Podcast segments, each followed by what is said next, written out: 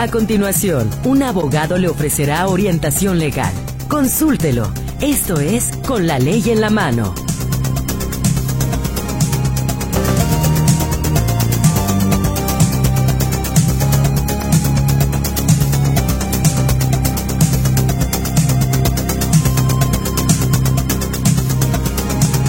Tal? ¿Cómo está? Muy, pero muy buenas tardes. Qué gusto me da saludarle y por supuesto darle la bienvenida a este espacio con la ley en la mano.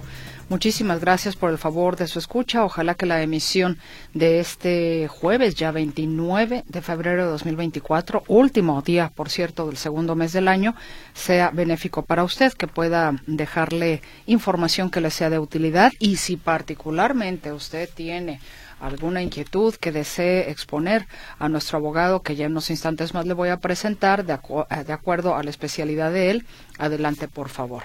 Permítame saludar también al equipo que hace posible, hace fuerte este espacio, mi compañera Berenice Flores, quien le estará atendiendo en las líneas telefónicas fijas que usted ya conoce, 33 38 13 15 15 y 33 38 13 14 21. Tenemos también a sus órdenes el WhatsApp y el Telegram en el 33 22 23 2738.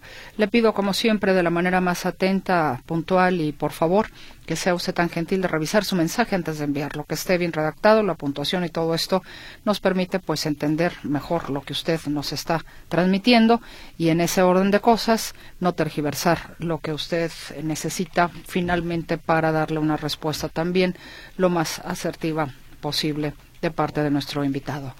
Y esa tarde no lo diseña, lo controla el audio mi compañero Roberto Álvarez. Soy su servidora Mercedes Altamirano y para esta emisión me da muchísimo gusto saludar y darle la bienvenida al licenciado Alfonso Tadeo Cacho. Él es especialista en amparo.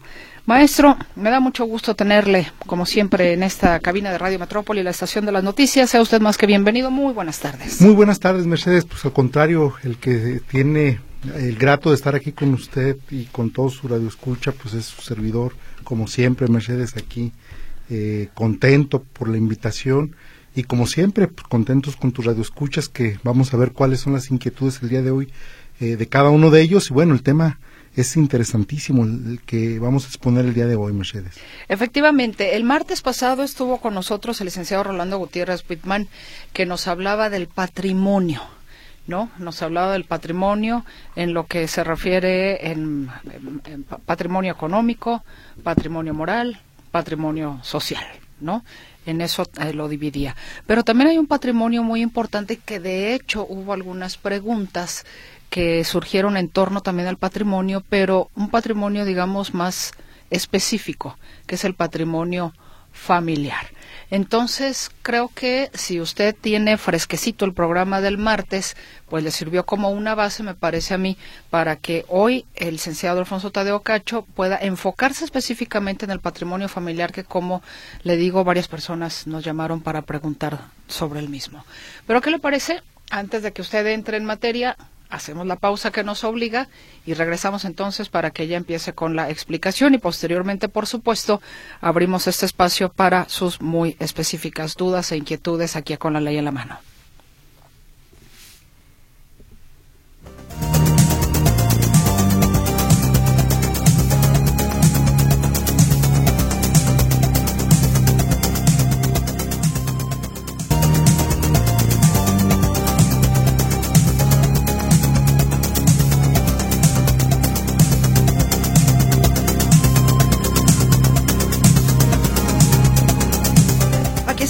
Regreso con usted, ahora sí para empezar con el tema que esta tarde ha preparado para todos ustedes el licenciado Alfonso Tadeo Cacho, especialista en amparo, que es el del patrimonio familiar.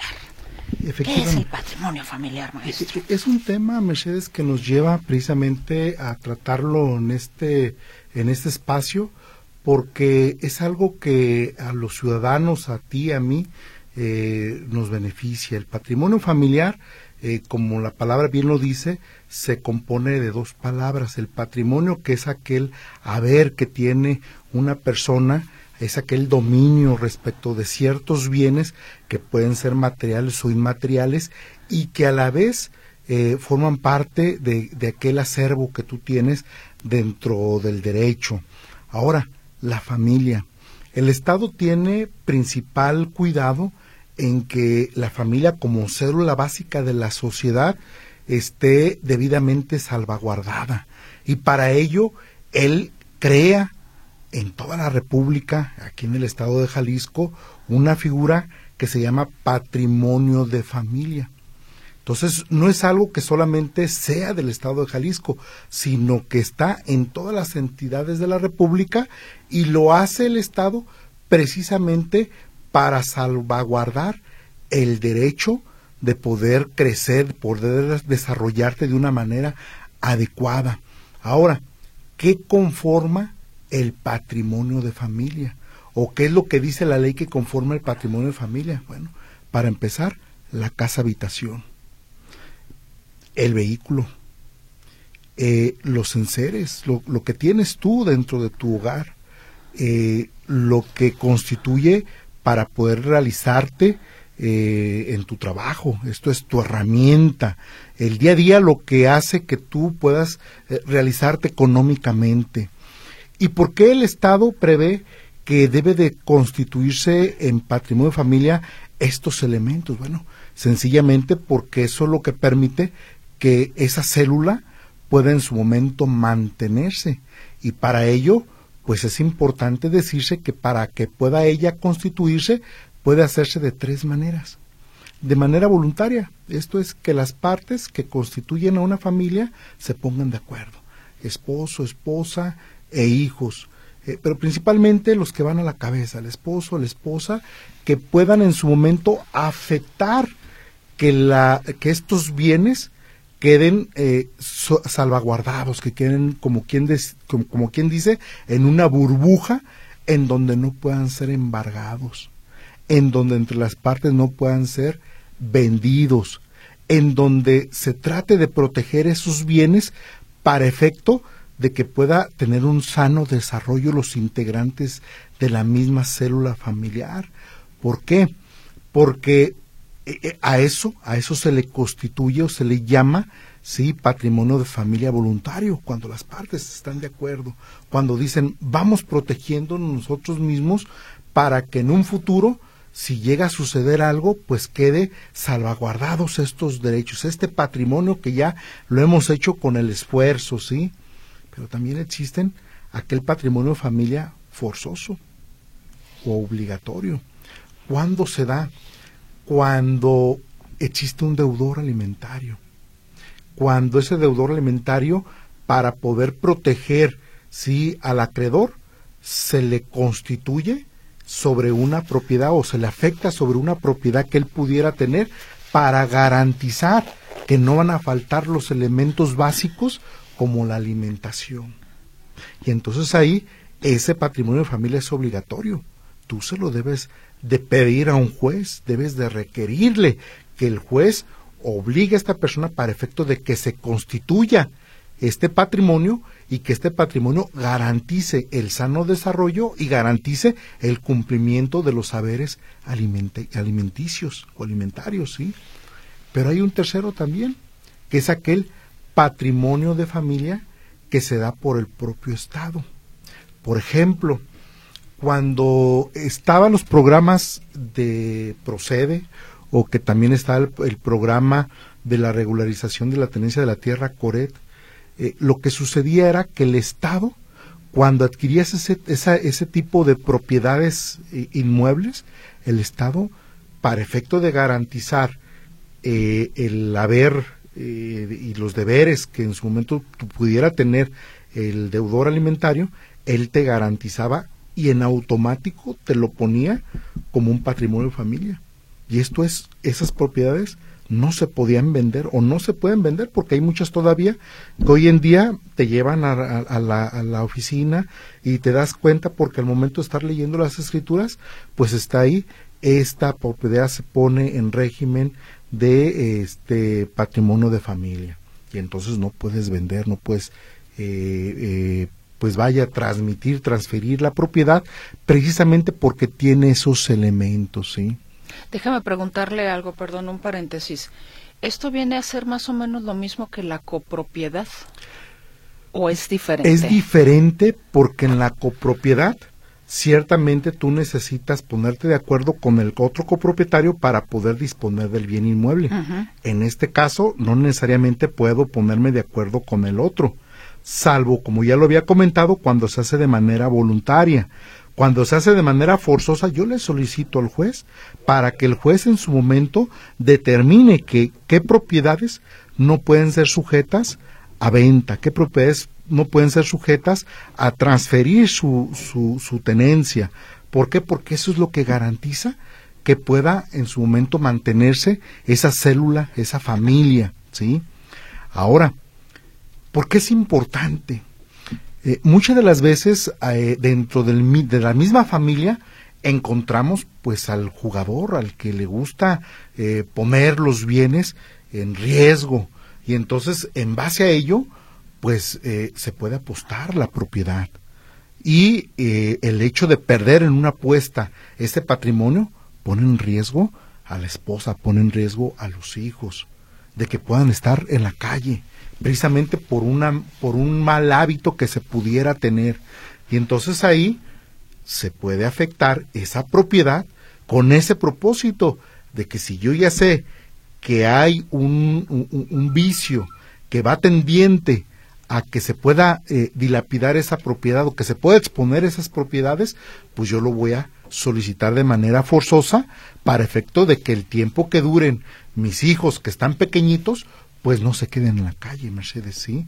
Entonces, de ahí la diferencia entre copropiedad y régimen eh, de patrimonio de familia. Ahora, el patrimonio de familia para que pueda ser oponible frente a terceros, ¿qué quiere decir esto?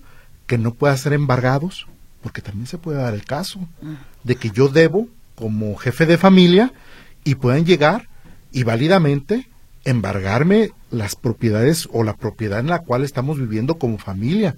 Bueno, pues dentro de las virtudes que tiene el patrimonio de familia es que no queda en riesgo esa casa, esa habitación, y entonces pueden embargar cualquier otra cosa, pero no el bien inmueble donde habita la familia, no esos enseres donde pues desenvuelve la familia, no ese auto en donde a lo mejor es el, eh, el que me permite a mí traer el pan de cada día. Por ejemplo, eh, eh, el, taxista, por ejemplo, el del Uber, ¿sí? Que es el que utiliza en el día a día para poder traer el, el pan de cada día a la, a la, casa, al hogar.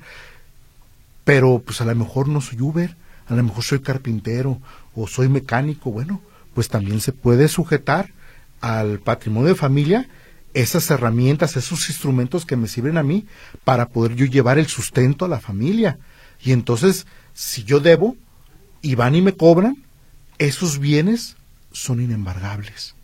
Pero para ello, reitero, debe de tener la característica de que deben de estar debidamente registrados o inscritos en el registro público de la propiedad y del comercio. Justamente eso lo iba a preguntar. De ahí la necesidad de que si es voluntaria, se tenga que hacer ante notario público.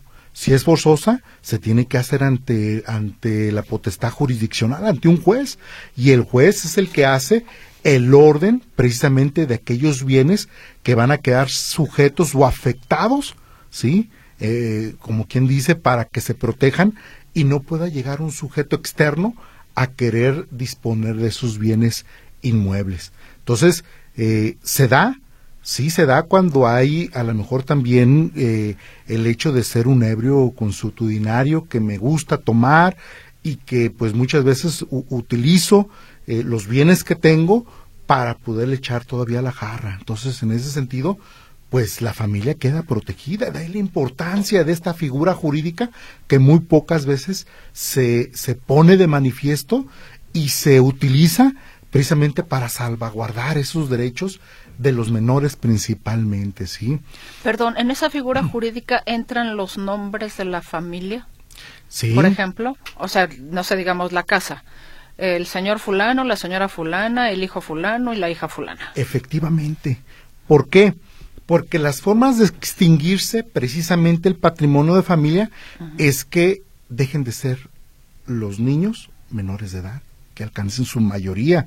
Y entonces si yo hago el patrimonio de familia y lo afecto porque el motivo es de que quiero yo satisfacer las necesidades de los menores hasta su mayoría de edad, bueno, pues ya llegando a su mayoría de edad, yo puedo pedir la cancelación de esa de ese régimen eh, eh, de, patrimonio de familia, que lo puedo dejar, pero también a veces eh, llega la necesidad, la premura o la ventaja de que si lo vendo a lo mejor me puede llegar a mí una mejor oportunidad y entonces tengo que cancelarlo. ¿Y quiénes pueden hacerlo? Precisamente los beneficiados, los que están como acreditados en ese régimen eh, eh, de, patrimonio de familia y siempre y cuando eh, adquieran todos las características de que ya no pueden ser afectados y que ya no les puede en su momento a, afectar el hecho de que se pueda vender la propiedad o, los bienes, porque recuerden, no solamente son